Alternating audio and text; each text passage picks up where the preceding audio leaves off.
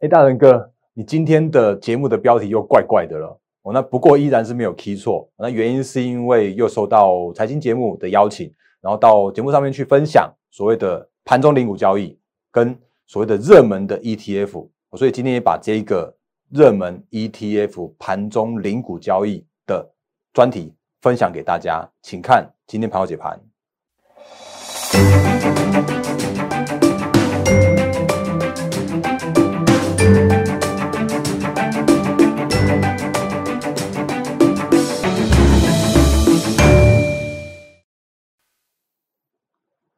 各位投资朋友，大家好，欢迎收看今天二零二零年十一月十九号星期四的《忍者无敌》，我是摩尔证券投顾分析师陈坤仁。各位投资朋友，节目刚开始的时候依然看这个老画面，那我是摩尔证券投顾分析师陈坤仁，那欢迎收看我们的盘后解盘节目。那呃，在我节目里面再次提醒大家，我会用一些数据里面的部分，还有就是一些比较用一些呃关盘操作实战的部分分享给大家，然后另外我会把一些教学分享给大家。所以你会看到我的节目其实跟其他的节目有点不太一样哦，那因为我真的不希望就是这边那个不要那边疯狂喊多或者那边乱枪打鸟哦，因为真的是能够帮助到投资朋友的话，才是我觉得来来到投顾界的一个主要的一个原因。那另外的话，我也会用一些专题的方式来跟大家来聊一些不一样的话题，让这个节目可以更加丰富。哦，所以请你务必订阅、按赞、分享、加开小铃铛，我的 YouTube 频道。哦，那等一下会跟大家讲热门 ETF 的盘中零股交易的部分。那另外的话呢，投资朋友也可以帮我加一下我们的赖汉 Telegram。那因为我们的赖汉 Telegram 上面也有更多的投资资讯分享给大家。这个节目刚开始的时候，一样先借我小小的一分钟的小小行销时间。那么我们就来看一下行情跟操作面的一些提醒的部分好了。那不过我觉得还是像先看一下美股。那原因是因为其实这几天的美股啊，我觉得就把它当做是教学，当做是技术分析的教学，你就会比较还蛮有感的。那昨天，因为原本如果你有看美股的投资朋友的话，你会发现说，哎，昨天晚上美股还蛮强的哦，就是还在持续的反弹行情。那原因是因为说，哎，辉瑞的那个疫苗也也也跟进了，说他们也有九十五趴有效哦。因为原本是那 Moderna，他是说他们九十五趴，那就辉瑞他就他也说他们有九十五趴，然后结果就开始反呃就反弹行情开始了。那结果没想到呢，早上起来的时候啊，又行情又反转了，就说说法叫做是。嗯，那个纽约市内的公立学校礼拜四开始要进暂停面授课程，然后改为线上授课。那结果你就发现说，哎，结果记者朋友们他就落了一个这样的款，叫做是疫情阴影掩盖疫苗希望。我觉得这个真的是文笔超好的，因为我我根本不知道怎么样解这个这种这种那个那个，就是先先反弹再下跌这样的行情。那不过呢，我觉得。其实美美股到目前为止还是属于一个技术面的一个多空交战，所以就是为什么要说要用教学的方式分享给大家的一个原因哦。你就会发现说，哎，其实道琼啊，就是我们之前所所说的，它就是一个长上影线在那边哦。那虽然看起来好像有一天它试着要突破，可是它终究还是受制于这个长上影线的问题。不过你也不用担心，原因是因为它下面有一个多方的一个跳空缺口哦，所以道琼还是属于一个高档震荡的一个现象。那如果它是一个震荡偏多的一个行情，你就会发现说，哎，它就持续在这边高档来做一个震荡整理，哦所以这个是现在目前的一个道琼的一个技术面的一个角度来解析。那如果是以所谓的纳斯达克部分来说的话，也也类似这样一个一个现象，因为它也是守稳了月季线之上，但它也遇到了一个长黑 K，有没有？之前有教过大家的长黑 K 的这个压力，哦，所以。其实美股的道琼、美股的纳斯达克，它都有这样的一个很标准的技术分析的这样的教学。那你多看几天，你就会发现说啊，怎么样都是被困在这个里面来做震荡整理。所以这就是目前这个技术分析，我觉得还蛮蛮重要的部分。那也就是我们不断提醒大家的，就是你不用管所谓的那个消息面，或者是说什么有一些什么讯息的一些诶多空纷杂，它怎么样就是会回归到所谓的反映到技术面上面来。所以你可以运用技术面，就可以解现在目前的一个行情，甚至你可以推演现在目前的一个行情的一个趋势的走向。哦，所以这个为什么要呃再讲一下美股的部分？就是我觉得真的技术分析有它的一个还蛮重要的一个辅助的一个这样的意义哦。那回到台股的部分，那其实台股如果你有看我们这几天的解盘，或者是说你有看我每天早上就是在七点多的时候就有一个盘前解析分享给大家，包含了 Telegram。包含了 Line 的记事本上面，你都可以看得到。好，那你会发现说，哎，这是昨天的盘前解析的部分来说的话，我会提我那其实我也有提醒大家，就是在呃所谓的短线乖离，短线的涨幅真的乖离比较大一些了。那适度的震荡整理会有助于后续的一个资金行情跟做账行情的持续。这是昨天的部分。那甚至在今天哦，我也依然是有相同的看法。那不是偷懒，而是到了这个位阶的时候啊，真的不适合在那边去疯狂去喊多喊多再喊多。那因为终究从如果你去算一下哦，你看这边一样，我这边一样是在十一十九，就是今天早上的盘前解析，我一样用短线涨幅乖离较大。那适度震荡能力会有助于后续的资金行情持续。那为什么？我觉得一样，回到所谓的技术面的角度来分享，呃，来跟大家做分享。如果你发现最近的行情从十一月开始啊，是从最低点一二四八零开始起涨，那涨到昨天为止到一三七八五一一三七八零附近，那也就表示说这短短的十一个交易日，呃，十三个交易日里面涨了一千三百点。那所以我昨天有提醒大家一件事情，叫做是短线上面的的一个。乖离已经是比较大的一个现象发生了，所以在这样的现象发生的时候啊，那宁可就是如果真的有所谓的十二月的作战行情、做梦行情这这些相关的行情的话，那宁可让这个时间点让大盘在这边稍稍微去做一些震荡整理、震荡整理，那这样的话才会对后续的一个行情呢是更加乐观的，因为我没有必要跟跟你喊喊什么一万四千点、一万五千点那种什么疯狂喊多的这样行情。那原因是因为，如果你在这个时间点去做比较过度的积极的追加的话，我比较担心你可能会会追在短线上面的高点，好，所以我比较务实一点，坦白一点，用数据面分析来告诉大家，就是这个时间点，我宁可用另外一个操作策略。我刚昨天有提醒大家，这个时间点的话，当然趋势成长的这些线型打完的，依然是可以来做切入来做买进。那不过这个时间点的话，你如果对于一般的操作个股的话，我宁可希望大家在操作面上面，你用。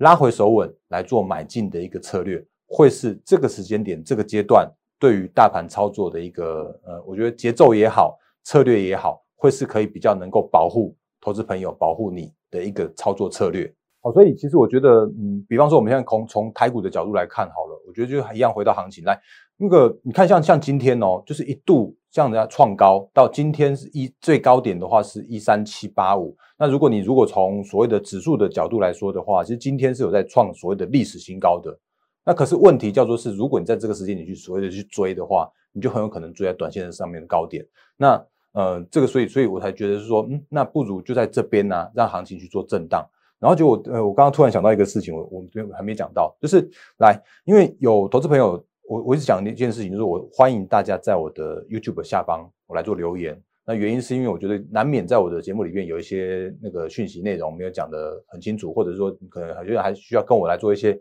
相关的讨论跟互动。哦，所以如果你在下面方留言的话，如果能回答，我一定会回答你啊。但是当然，基于所谓的会员权益跟法规的话，就是不要问所谓的买卖价的这件事情。哦，那比方说这个有两位投资朋友问的问题，有多有回答？那另外的话，如果你不方不不好不好意思问在那个 YouTube 上面的话，你可以用私讯的方式在 Line 上面来做问我。那就有投资朋友问我说啊，蛋哥你怎么知道那个乖离过大啊？所谓的乖离过大是大到什么样的程度叫大？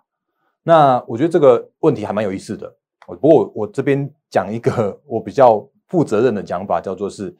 真的没有办法判断所谓的绝对乖离是多少的这件事情。因为，比方说这一次好了，为什么我要提醒大家乖离过大的原因，就是因为你看，像像最近这样突然这样涨上来嘛，那刚好就是那有一个有，我认为有有有一个转折的机会或者转折的契机的这个时间点，刚好就是在所谓的台子结算这一天，好，所以也因为所谓的短线真的涨多了，然后又刚好配合了这个所谓的台子要结算的这件事情，那我就会有对于现在目前的一个行情的一个短线高点的这样一个现象的一个提醒。的这样一个发生，那这些我觉得都是基于专业，或者是说基于过去的一些呃盘式操作的一些经验法则所所来分享给大家的。哦，那当然，比方说像像今天你如果看一下三大法人的话，今天的外资哦也从连续几天的买超转为卖超了。哦，那今天它卖超了，我刚刚看一下，好像卖了卖了四十四十七亿左右。那至于这个卖超会就是会持续卖下去呢，或者又转为买超呢？这个我不知道。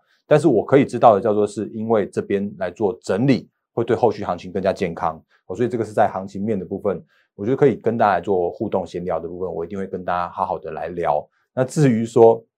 每一档的一个乖离过大，叫做是每一档个股的乖离过大是多少，那真的是真的每一档真的不同，哦，那不过如果我可以告诉你我的我的原因跟理由跟一些数据面的解析的时候啊，我一定会告诉你原因。那我的看法是什么？所以这个是在诶所谓的乖离过大的这个解释跟回复给大家的一个部分。那不过如果从所谓的最最近行情来说起来的话，当然资金行情没有改变。那那个如果还要所谓的资金轮动的部分的话，你也可以看我每天的盘，就是每天盘后的一个反筹码追踪，你会发现一件事情，就是哎，怎么突然电子买一下，然后突然又跑去买船产，然后我今天早上也跟大家提醒说，哎，怎么怎么大家那个就是那个投信跟外资又跑去买所谓的金融股跟船产股了，所以这个时间点类股轮动，那对后市的一个行情是蛮蛮乐观的一件事情的。然后如果这个时间点你要选股的话，那如果你真的还是喜欢买所谓的电子股的话，我也给大家一个方向，就是我昨天有讲到，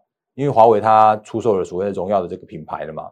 所以如果因为之前因为所谓的华为禁令的这件事情，然后去冲击到的一些相关的个股，那我就不用特别一档一档提起来，那你就会发现说，哎，似乎在这个时间点，你会发现有一些原本受到这些冲击的这些个股，然后它的一个股价哦，反而没有再再去做下跌了，然后反而有点像是哎震荡打底了。那就还蛮符合我们最近跟大家提醒到的，就是股价如果已经整理完毕了，或整理到末端了，然后趋势是成长的，因为如果它到时候禁令解除，呃，不不能说禁令解除，应该是说他就把它卖给了，就是就是不是自己的公司了，那他就用用另外一个品牌，然后来做来做那个销售手机了，那很有可能就是这些出货就可以持续再出给这些新的品牌了。那这个现象的话，其实对于这些相关个股会有所谓的利空出尽，那反而有一个资金买盘的一个进场的一个这样的现象发生哦，所以这个是我觉得可以一个方向来来做提醒的。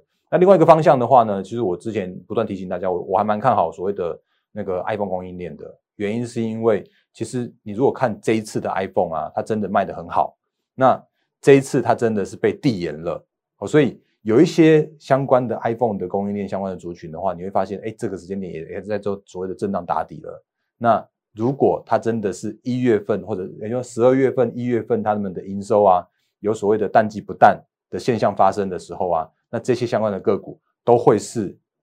所谓的呃利空不跌，或者是说趋势成长，或者是说哎整理完毕之后的一个很好的一个主流的族群。那这边是分享给大家的部分哦。那个股的部分的话，我就不一档一档提起来，那以之后有机会再跟大家做分享，因为时间有限。后半场的部分的话，我要讲到的部分就是我刚刚前面有说的，就是呃，我要讲所谓的，因为最近有盘中零股交易，然后最近有诶还蛮多投资朋友问所谓的 ETF 的这些交易的守则的，所以我就后半场的部分的话，我来就把盘中零股交易跟 ETF 来做一个近期的一些解析跟校正守则分享给大家。因为其实 ETF 来说的话，已经是我们许多的投资朋友的，呃，应该算是投资的一个标的的一个标配了。哦，那呃，对，刚好就是在十月二十六号的时候啊，主管机关有开放了盘中零股交易，所以包含了投资朋友，甚至有一些小资主刚开始进入到这个投资市场来的投资朋友的话，你可以用零股的方式来投资 ETF。那所以其实我这边花了一些些时间啊，来做一些相关的统计。哦，那比方说这张是在十月二十六号一直到呃十一月十六号为止的盘中 ETF 零股交易的累积的前十大的排行。那其实你看这份报表的话，你应该会觉得说，哎，哦，那都是一些我们耳熟能详的 ETF 嘛。哦，那包含了，比方说像上第一档台湾五十，然后第二档的话零零五六台湾高股息，哦，这这其实就是那个，诶，追踪台湾的前五十大成分股，还有就是标榜着高配息一个这样的一个两档 ETF。那另外的话，比方像台湾五，呃，富邦的台湾五十，那甚至像富邦的公司治理，甚至像是富邦科技。这些都是应该，我想都是有做 ETF 的投资朋友的一个耳熟能详的一个标的。那不过很有趣的是，在后面几档部分哦，你会看到，其实，在中信中国五十，甚至像是富邦上证，甚至像是元大 S M P 五百，这个已经都变成是前十大的这样的热门标的了。所以可见的，我们其实投资朋友、小资主们在对于 ETF 这些相关的投资啊，已经可以把它放眼到。诶，美股甚至到了中国大陆的相关的股市上面去。哦，那这个是前十大的这样的一个概念分享给大家。哦，那我这边排名的话是成交金额来做排名，你就会发现说，哦，其实元元大元大五十，元大台湾五十真的还蛮蛮多人在做交易的。哦，那后面当然是列为递减，不过这些都相关有具代表性。那接下来的部分的话，我把前五前五大的 ETF 给大家看一下绩效的部分。哦，那为什么要看绩效？我们等下最呃在后面再跟大家来做说明。好，那你会发现，哎，其实在这一年来，哦，就是因为这个是交易的话是在十月三十号做截止，也就是二零一九年的十月三十到二零二零的十月三十。那这个是各个基金的一个它的财报哦，它的一个月报里边去揭露出来的。你会发现，其实，在第一档元大五十跟第三档的富邦的五十，其实它的绩效排名大概都是在呃，就是还蛮稳健的一个状况。那到一年的绩效大概都有十八 percent 左右。那不过其实呢，呃，这十八 percent 呢，你如果抓最近这一年的大盘加权指数，刚好也差不多在一万一千点到一万三千点的这个附近位置。哦，那其实这个绩效啊，也刚好是十八趴左右。所以你其实发现，那这就是追踪追踪指数的一个 ETF，它的一个最大的效用。所以包含了台股加权指数，包含了元大台湾五十，包含富邦台湾五十，它都是用十八 percent 来做一年这样一个绩效的一个表现。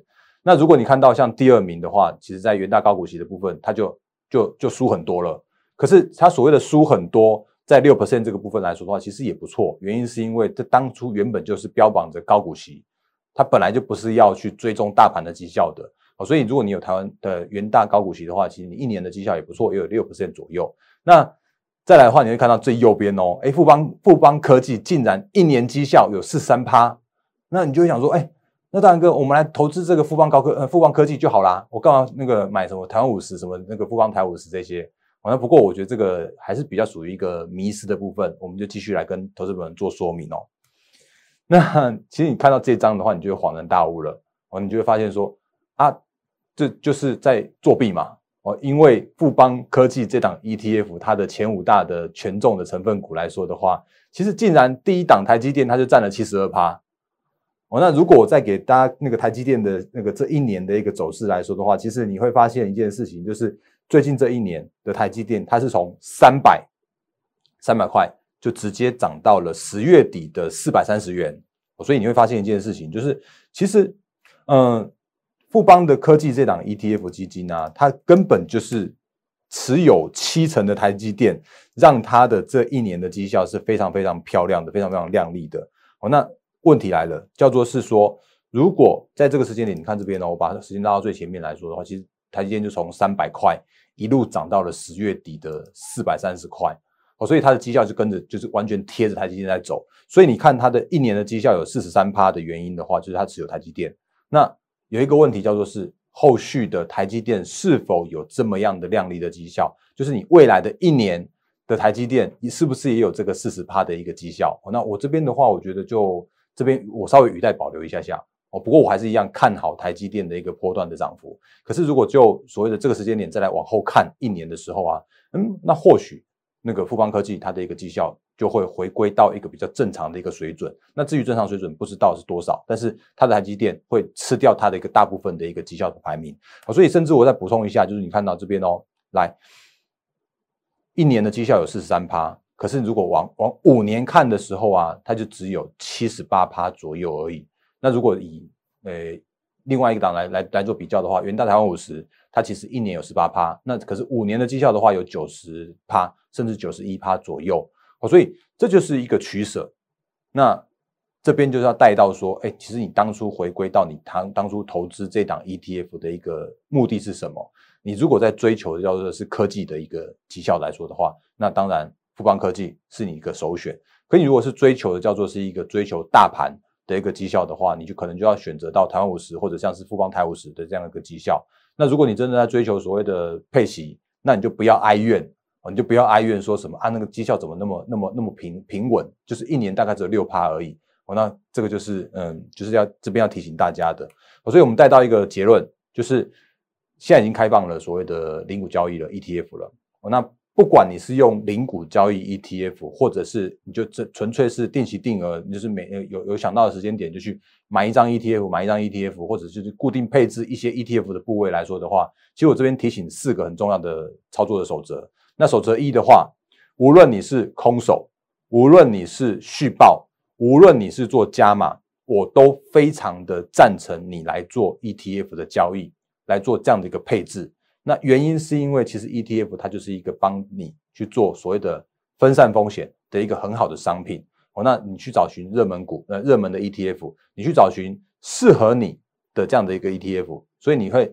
比方说像是你甚至是空手，你到现在目前为止还没有买过 ETF 的话，我都很赞成你，就是那个随时定期定额去做买进。那你不用管股市的高点或低点，因为它终究长期而言，它会帮你去做一些平均价格，然后平均平均分呃平均分散风险的这样一个很很有效的一个效用。那当然还要回到守则二，就是你当初投资这个 ETF 的目的是什么？那如果你是在做所谓的纯股，追求追求稳健的一个配息的话，那你就可以选择，比方零零五六，那你就可以有一个比较稳健的一个配息。可是你就会少了那个大盘的一个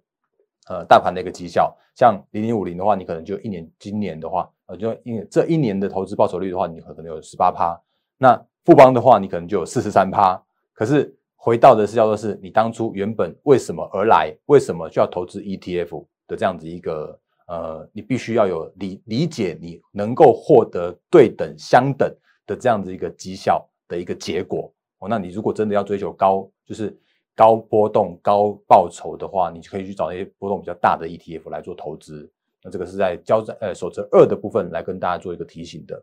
那另外守则三，其实我们在上个礼拜有跟大家做说做过说明，我这边再再次跟跟大家做提醒，就是既然你要投资 ETF，你就要勇敢的买进，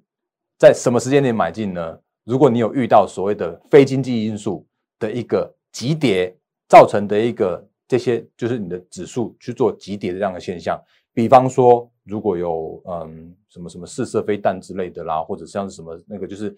非经济因素的，就不是因为经济衰退的关系而去而有一样急跌的方式的话，那你就要勇敢的去买，因为那个时间点会让你买到价格比较低的一个 ETF 的那个价位，所以这个是我觉得是要诶，就是你要有部分。资金来做逢低加码的这样子一个配置。那另外守则四哦，原因是因为 ETF 它是一个呃，就是没有没有每天在调那个持股的，你瞧它就是大概一一季就在才才调一次，好，所以你可以每一季就检视一下你现在目前的一个 ETF 的一个持股的状况。那如果这些依然是呃当初你原本看好的标的，或者当初你原本投资的一个目的所在的话，那你就勇敢的续报它，勇敢的持续的加码它。勇敢的每就是持续的定期定额，甚至零存整付的方式来做零股的交易的来做买进，所以这个是在 ETF 交战呃交战守则的部分分享给大家的几个，我觉得还蛮就是值得你来做呃就是值得你来做 ETF 操作的一个很好的一个策略的部分。那这个是在我们今天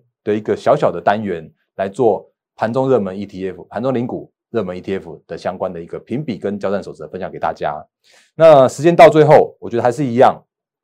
就是最近行情，从我昨天前天有不断提醒大家的，就是在这边已经有一个短线上面乖离过大、涨幅过大的这样一个现象了。可是如果就整个长期趋势从长期角度来说的话，我的看法依然没有改变，就是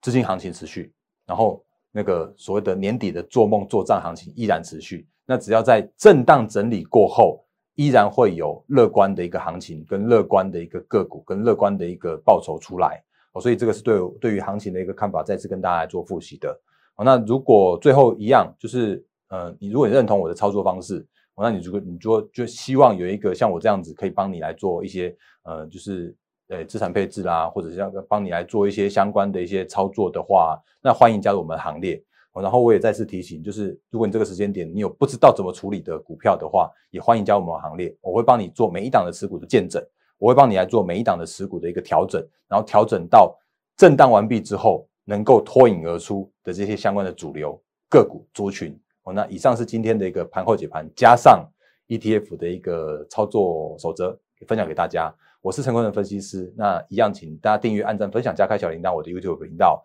还有就是 Line 的部分跟关呃 Line 的部分跟 Telegram 的部分的话，也请来做加入。哦，那也欢迎加入我们行列，那也预祝各位投资朋友获利。发发，谢谢大家，谢谢。立即拨打我们的专线零八零零六六八零八五零八零零六六八零八五摩尔证券投顾陈坤仁分析师。本公司经主管机关核准之营业执照字号一零九金管投顾新字第零三零号。新贵股票登录条件较上市贵股票宽松，且无每日涨跌幅限制。投资人应审慎评估是否适合投资。本公司与所推介分析之个别有价证券无不当之财务利益关系。本节目资料仅供参考，投资人应独立判断、审慎评估并自负投资风险。